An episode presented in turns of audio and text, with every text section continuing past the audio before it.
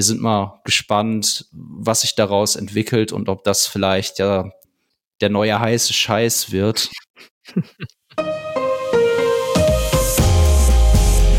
Herzlich willkommen zum Datenschutz Talk, Ihrem Podcast für die Themen Datenschutz und Informationssicherheit.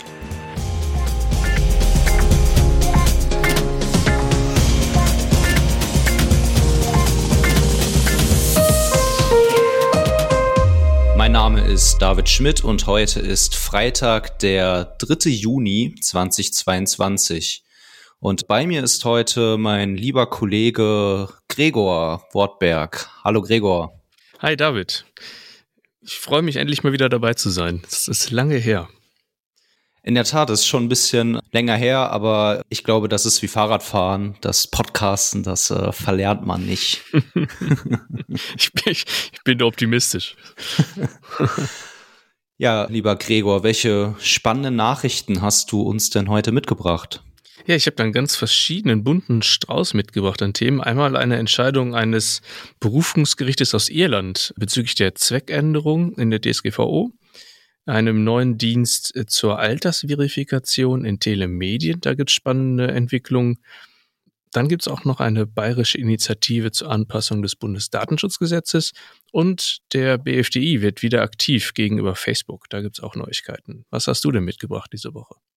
Ich habe mitgebracht eine Entscheidung des Bundesgerichtshofs zu Artikel 17 DSGVO. Dann das neue Verfahren TrustPit, was von den Telekommunikationsprovidern gerade entwickelt wird und für zielgruppenorientierte Werbung eingesetzt werden soll. Ja, dann habe ich mal wieder ein Bußgeld mitgebracht, was gegen Clearview AI verhängt wurde. Und den ein oder anderen Lesehinweis habe ich auch noch im Petto. Ja, wunderbar. Dann bin ich mal ganz gespannt. Bei Clearview AI wird man ja immer hellhörig. Ne? Ja, vor allem wir hier im Podcast. Genau, Die sind ja schon äh, Stammgäste bei uns. Gut, dann würde ich sagen, verlieren wir auch keine Zeit und ich steige mal ein mit meiner ersten Nachricht, lieber Gregor. Der Bundesgerichtshof hat sich mit dem Recht auf Löschung beziehungsweise dem Recht auf Vergessenwerden nach Artikel 17 DSGVO beschäftigt. Geklagt hatte ein äh, wegen Raubmordes verurteilter Mann gegen Google, die Verurteilung liegt mehr als 30 Jahre zurück und dennoch wurden bei Google, wenn man den Namen des damals Verurteilten googelt, stets in den Top-Ergebnissen ein Link zu einem Artikel angezeigt, der ja nach der Verurteilung 1988 von einem Nachrichtenmagazin veröffentlicht wurde. Der Artikel befasste sich unter voller Namensnennung des Verurteilten mit den gegen ihn geführten Strafverfahren. Und der Verurteilte wollte jetzt, dass dieser Link von Google verschwindet oder zumindest nicht mehr in den Top-Ergebnissen auftaucht. Die Vorinstanzen lehnten dies jedoch ab, so dass er jetzt vor dem Bundesgerichtshof klagte. Zunächst hat sich der Bundesgerichtshof damit beschäftigt, ob denn überhaupt die Klage gegen Google zulässig ist, ob Google überhaupt der richtige Adressat sei oder ob der Betroffene nicht das Nachrichtenmagazin in Angriff nehmen müsste. Hier hat sich der Bundesgerichtshof klar dazu entschieden, dass auch Google eine Verantwortung mit dieser Verlinkung trägt und dass selbstverständlich auch auf Google zugegangen werden kann in diesem Verfahren. Außerdem hat der Bundesgerichtshof dann entschieden, dass hier in Anbetracht der mittlerweile vergangenen Zeit, also mehr als 30 Jahre, das Interesse des Verurteilten gegenüber dem Interesse der Öffentlichkeit mittlerweile überwiegt. Und ähm, deshalb hat der Bundesgerichtshof das Verfahren zurück an die Vorinstanz gegeben und eine Aufgabe gegeben, denn die Vorinstanz soll jetzt nochmal entscheiden und dabei eben diese Interessensabwägung berücksichtigen. Der Bundesgerichtshof hat aber auch gesagt, dass eine vollständige Löschung des Links nicht unbedingt passieren müsse. Der Beitrag sollte aber in der Liste so weit nach hinten gerückt sein, dass ein normaler Internetnutzer ihn nicht mehr zur Kenntnis nehmen kann. So viel dazu im, im Kurzdurchlauf. Ich kann sehr empfehlen, sich das äh, Urteil nochmal anzuschauen, denn ähm, das Gericht unternimmt hier noch eine klare Abgrenzung zu den zivilrechtlichen Unterlassungsansprüchen und holt sehr weit aus bei der Begründung zu der Interessenabwägung. Nicht mehr auffindbar würde in meinem privaten Google-Gebrauch dann wahrscheinlich Seite zwei oder drei bedeuten. ja, ich finde das ja auch ganz vernünftig, ehrlich gesagt. Also ich ich glaube, es ist richtig, dass man das nicht ganz löschen muss, aber dass es zumindest weiter nach hinten rückt, weil es ist halt jetzt auch schon lange her. Der Täter hat seine Strafe abgesessen, eine lebenslange Freiheitsstrafe. Er hat sich jetzt in ein komplett soziales Umfeld begeben und ich glaube, dass er, um sich dort integrieren zu können, schon erwarten darf, dass wenn jemand mal seinen Namen googelt, dann nicht irgendwie der zweite oder dritte Eintrag über diese ähm, Verurteilung und über seine Gräueltaten von damals ähm, ist. Ja, da kann ich dir nur völlig zustimmen, auf jeden Fall. Ich, die Brücke dahin fällt mir schwer. Überleitung ist da jetzt echt nicht mein Thema. Deswegen möchte ich da direkt den Schwank nach Irland einmal nehmen, wie schon angekündigt. Und zwar hat es da ein interessantes Urteil eines irischen Berufungsgerichtes äh, bezüglich der Zweckänderung der Verarbeitung bezieh beziehungsweise deren Zulässigkeit gegeben. Im vorliegenden Sachverhalt verfügt ein Pflegeheim über ein Videoüberwachungssystem, um die Sicherheit in der Einrichtung zu erhöhen. Für soweit so gut. Zu Recht, wie sich herausstellen sollte, da ein dem IS sympathisierendes Graffiti, welches ich vielleicht besser doch nicht zitiere, nachher wird hier der Tonschnipsel noch gegen mich verwendet, aufgefunden, also auf jeden Fall wurde es aufgefunden. Die Videoüberwachung hatte seinen Sinn. Ja, zur Aufklärung des Vorfalls wurden natürlich die, die Aufnahmen gesichtet und äh, dabei wurde dann ein Mitarbeiter der Einrichtung bei unerlaubten Pausen beobachtet. Diese Feststellung führte dann dazu, dass ein Disziplinarverfahren gegen diesen Mitarbeiter eingerichtet wurde, äh, welche, welches dann auch in einer Sanktion mündete. Über die kann ich jetzt keine weitere Auskunft geben. Naja, auf jeden Fall hat sich daraufhin dann der Mitarbeiter beim Datenschutzbeauftragten des Unternehmens beschwert und sich erstmal nur darauf bezogen, dass die Bildaufnahmen äh, personenbezogene Daten seien. Die Zweckänderung an sich wurde eigentlich dann erst im Laufe der nachher angestoßenen Gerichtsverfahren zum Thema. Da wurde dann seitens des Unternehmens argumentiert, dass die Aufnahme zusätzlicher Pausen durch den Mitarbeiter ein gutgläubiges Sicherheitsproblem und somit keine Zweckänderung darstellen wird. Fand ich auch ganz amüsant. Ähm, das ging dann so ein bisschen hin und her zwischen verschiedenen Gerichten, ging dann auch zum obersten Gerichtshof in Irland und letztlich entschied dann ein Berufungsgericht, dass die personenbezogene Daten weiterverarbeitet wurden und diese Verarbeitung sprich die Auswertung der Videoüberwachung zu Disziplinarzwecken nicht mit dem ursprünglich angegebenen Zweck vereinbar waren. Überraschung. Ja, Überraschung. Aber diese ganze Geschichte ist wirklich sehr interessant zu lesen, auch in der ausführlichen Version. Ähm, es lohnt sich, es bringt den ein oder anderen Schmunzler auch herbei. Ja, auch, auch wenn man sich jetzt noch dafür interessiert, was denn da stand auf der Wand. du willst es aus mich herauskitzeln. ah ja. nee, das kann man ja nachlesen dann. Genau. Die Telekom und Vodafone testen zusammen mit dem Axel Springer Verlag ein neues Verfahren, um anonymisierte Nutzerprofile zu Werbezwecken zu erstellen. Davon hat Heise in dieser Woche berichtet. Im Detail sollen Internetnutzer zu Vermarktungszwecken identifiziert und dann unter einer eindeutigen Kennung pseudonymisiert werden. Ähm, und dieses Verfahren nennt sich TrustPit.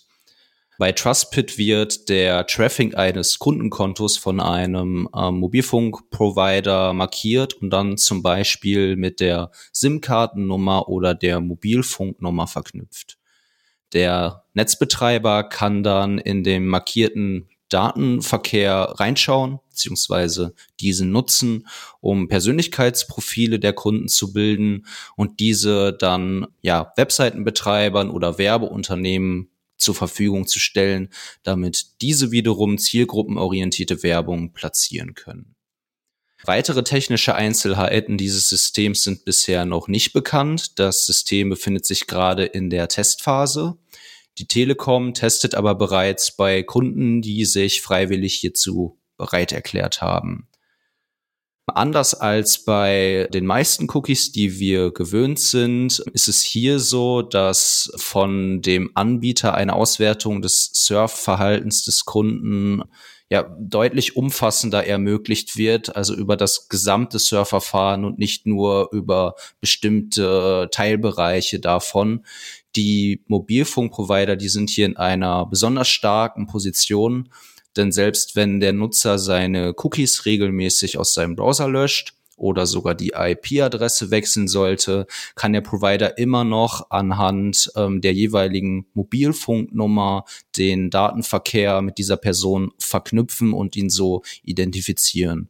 Wir sprechen hier also nicht mehr über die üblichen Werbecookies im eigentlichen Sinne, sondern über eine Werbe-ID, die geschaffen werden soll und die fest mit der SIM-Kartennummer oder der Mobilfunknummer verknüpft sein wird ja, das Ganze wird, wenn überhaupt, natürlich nur mit einer Einwilligung möglich sein und wir sind mal gespannt, was sich daraus entwickelt und ob das vielleicht ja der neue heiße Scheiß wird. Ähm, wir, wir, sind ja auch in der Telekommunikationsbranche als Berater tätig und bin mal gespannt, wann die ersten Fragen dazu bei uns auf dem Schreibtisch landen und dann werden wir uns natürlich detaillierter damit auseinandersetzen müssen.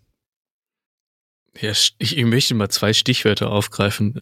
Kombination von Daten und der neue heiße Scheiß. Das passt nämlich zu meiner nächsten Meldung ganz gut. und da hoffe ich eigentlich, dass es, also ich persönlich zumindest, dass das nicht der neue heiße Scheiß wird. Und zwar hat die Kommission für Jugendschutzmedien, ein, das ist ein Organ der Landesmedienanstalten, hat äh, jüngst eine neue Lösung für die Alterskontrolle, also Altersverifikation im Internet für gut befunden. Und zwar geht es da um das System Giro-Ident Jugendschutz. Das ist eine ein Fintech der Schufa, also eine Schufa-Tochter letzten Endes. Ähm, konkret soll das so funktionieren, dass wenn ich als Nutzer auf eine Webseite eines Unternehmens gehe, was Dienste anbietet äh, für Erwachsene, dieses Fintech dann die Altersverifikation übernehmen soll. Das heißt, ich werde dann auf die Seite des Fintechs-Unternehmens weitergeleitet und gebe dort, jetzt spannenderweise, die Anmeldedaten meines Online-Bankings-Zugangs ein und über die dann nun abrufbaren Informationen der Schufa, wie zum Beispiel Geburtsdatum, Namen und Anschrift, kann so dann mein Alter verifiziert werden, sodass ich dann nachher Zugriff auf diesen Dienst erhalte.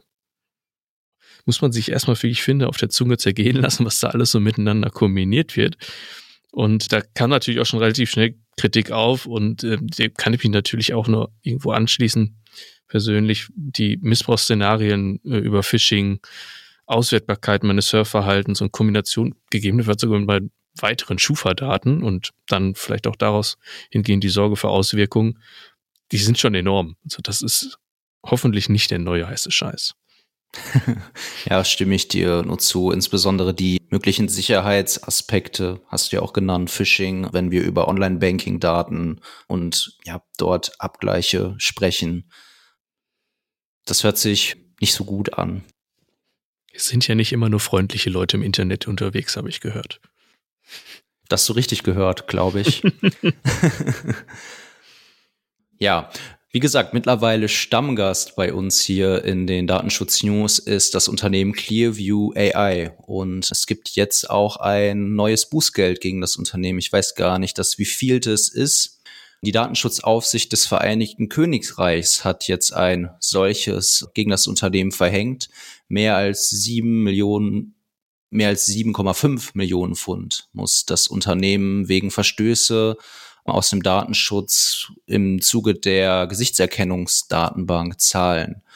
Das Unternehmen hatte Bilder von Menschen aus dem Vereinigten Königreich, aber auch aus anderen Ländern, wie wir wissen, verwendet, die im Internet, in sozialen Medien gesammelt werden und dort abrufbar sind, um eine globale Online-Datenbank zu erstellen, die dann für Gesichtserkennung genutzt werden kann. Das Unternehmen ermöglicht so nicht nur die Identifizierung dieser Person, sondern überwacht auch ihr Verhalten und bietet dies als eine kommerzielle Dienstleistung an, besonders gegenüber Sicherheitsbehörden auf der ganzen Welt. Und ja, hier ist wieder eine ganze Reihe von Verstößen gegen den Datenschutz ähm, identifiziert worden durch die Behörde in UK.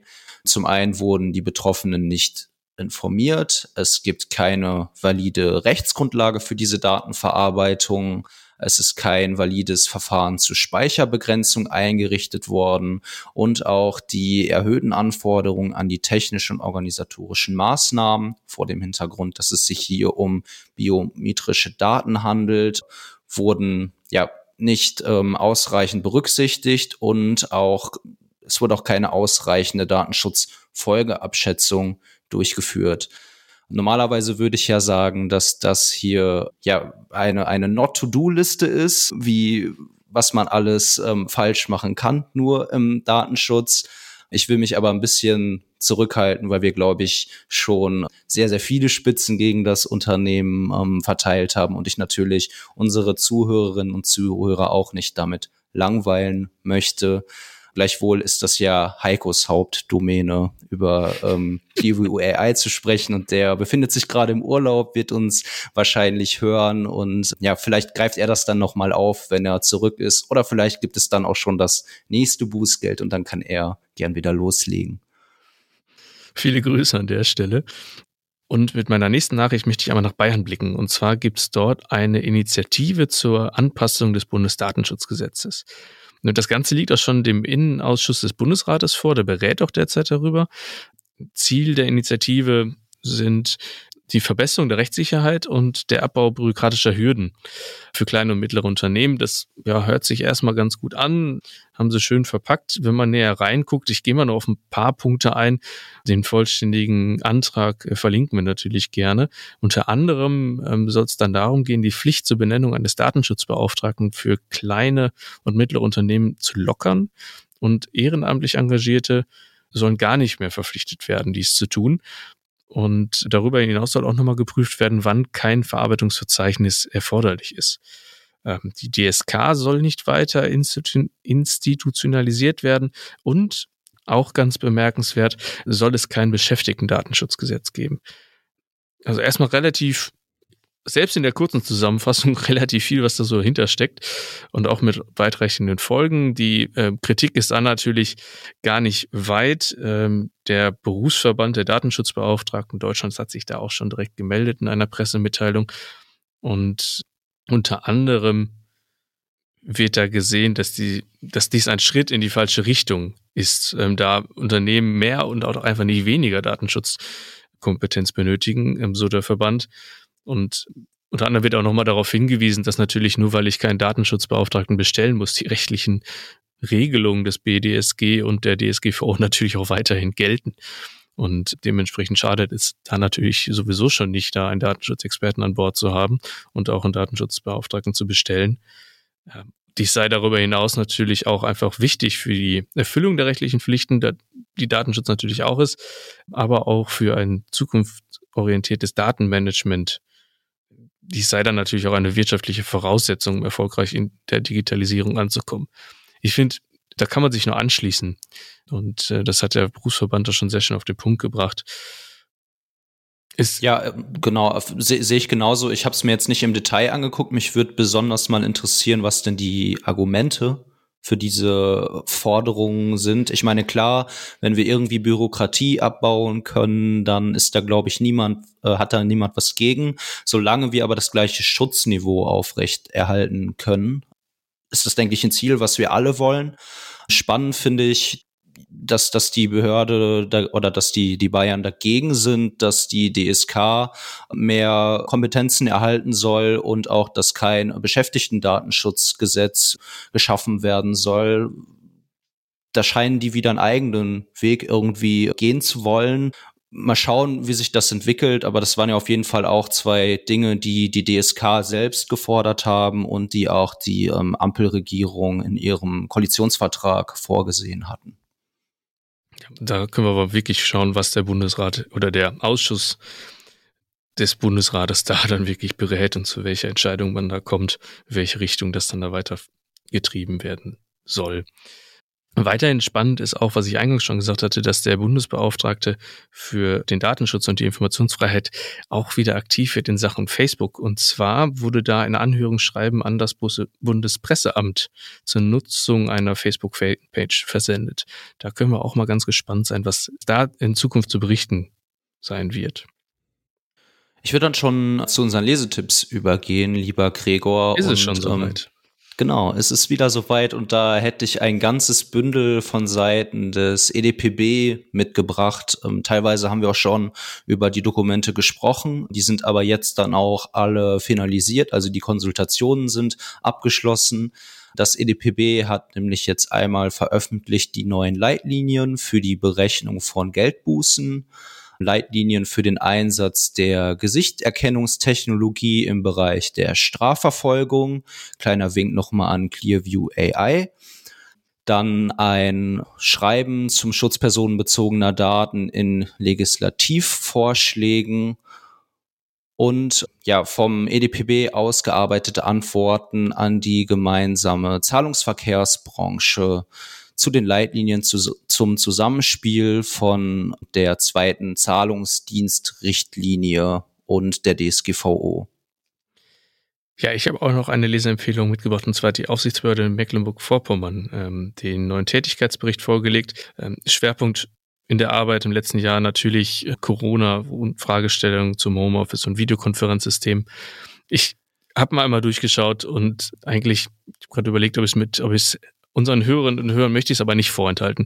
Es ist dann auch manchmal ganz interessant. Es wurde auch überlegt, eine Hundegen-Datenbank ins Leben zu rufen. Da greift der Datenschutz dann auch schon auf die Daten des Hundes zu.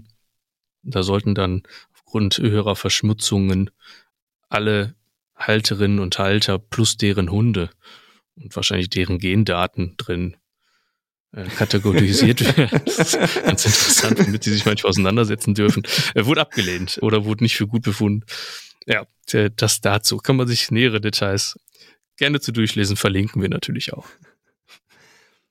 Die äh, bayerische Aufsichtsbehörde hat auch eine neue Orientierungshilfe veröffentlicht zur Risikoanalyse und zu Datenschutzfolgenabschätzung. Äh, ich habe jetzt noch nicht reingeschaut, ähm, aber das Ganze hört sich natürlich auch super interessant an und ich glaube, wir haben uns ja auch intern hier bei der Migosens vorgenommen, uns das nochmal anzuschauen, weil uns dieses Thema im Moment auch wieder sehr umtreibt. Umtreibt, treibt uns ja auch immer das Thema Cookies und der Datenschutz, der damit zusammenhängt natürlich. Und da hat die Aufsichtsbehörde in Österreich ein FAQ zu veröffentlicht, geht quer über alle zu erwartenden Themenfelder, von den Basics bis hin zu Fragestellungen, die wir jetzt auch schon im Podcast thematisiert hatten, wie diesen Paywalls und der Ausgestaltung der Cookie-Walls. Lohnt sich auch, mal einmal reinzuschauen. Also von meiner Seite aus war es das schon, David. Ich, ich habe alles.